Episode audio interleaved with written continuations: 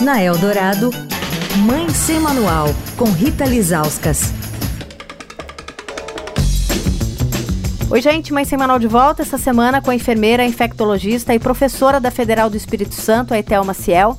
Em pauta, a volta às aulas durante um pico de infecções e internações causadas pela variante Omicron.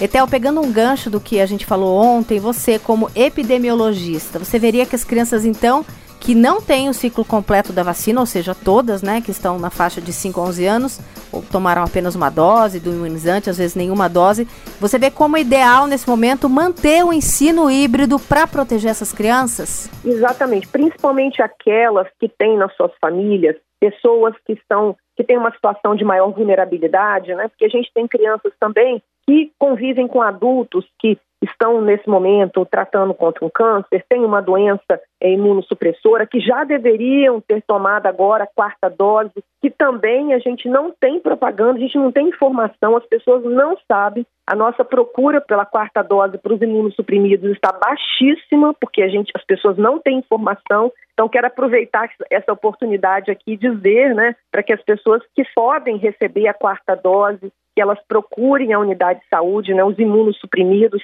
para que recebam a sua proteção maior nessa onda de transmissão da variante Ômicron. Então, considerar a vacinação da, do, do adolescente e da criança. Então, se tiver o ciclo completo, no caso as duas doses, pelo menos, estaria mais protegido contra o desenvolvimento de uma doença mais grave e mesmo de uma infecção. A outra coisa, avaliar esse ambiente escolar.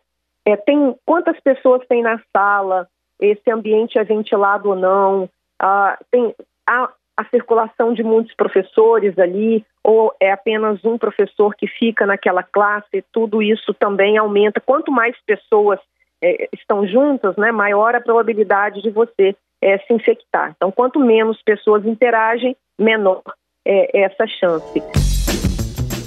E as escolas, o que elas podem ou devem fazer para reduzir riscos? Uma dica: medir a temperatura na porta é pouco efetivo.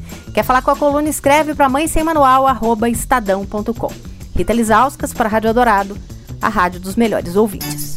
Você ouviu Mãe Sem Manual, com Rita Lisauskas.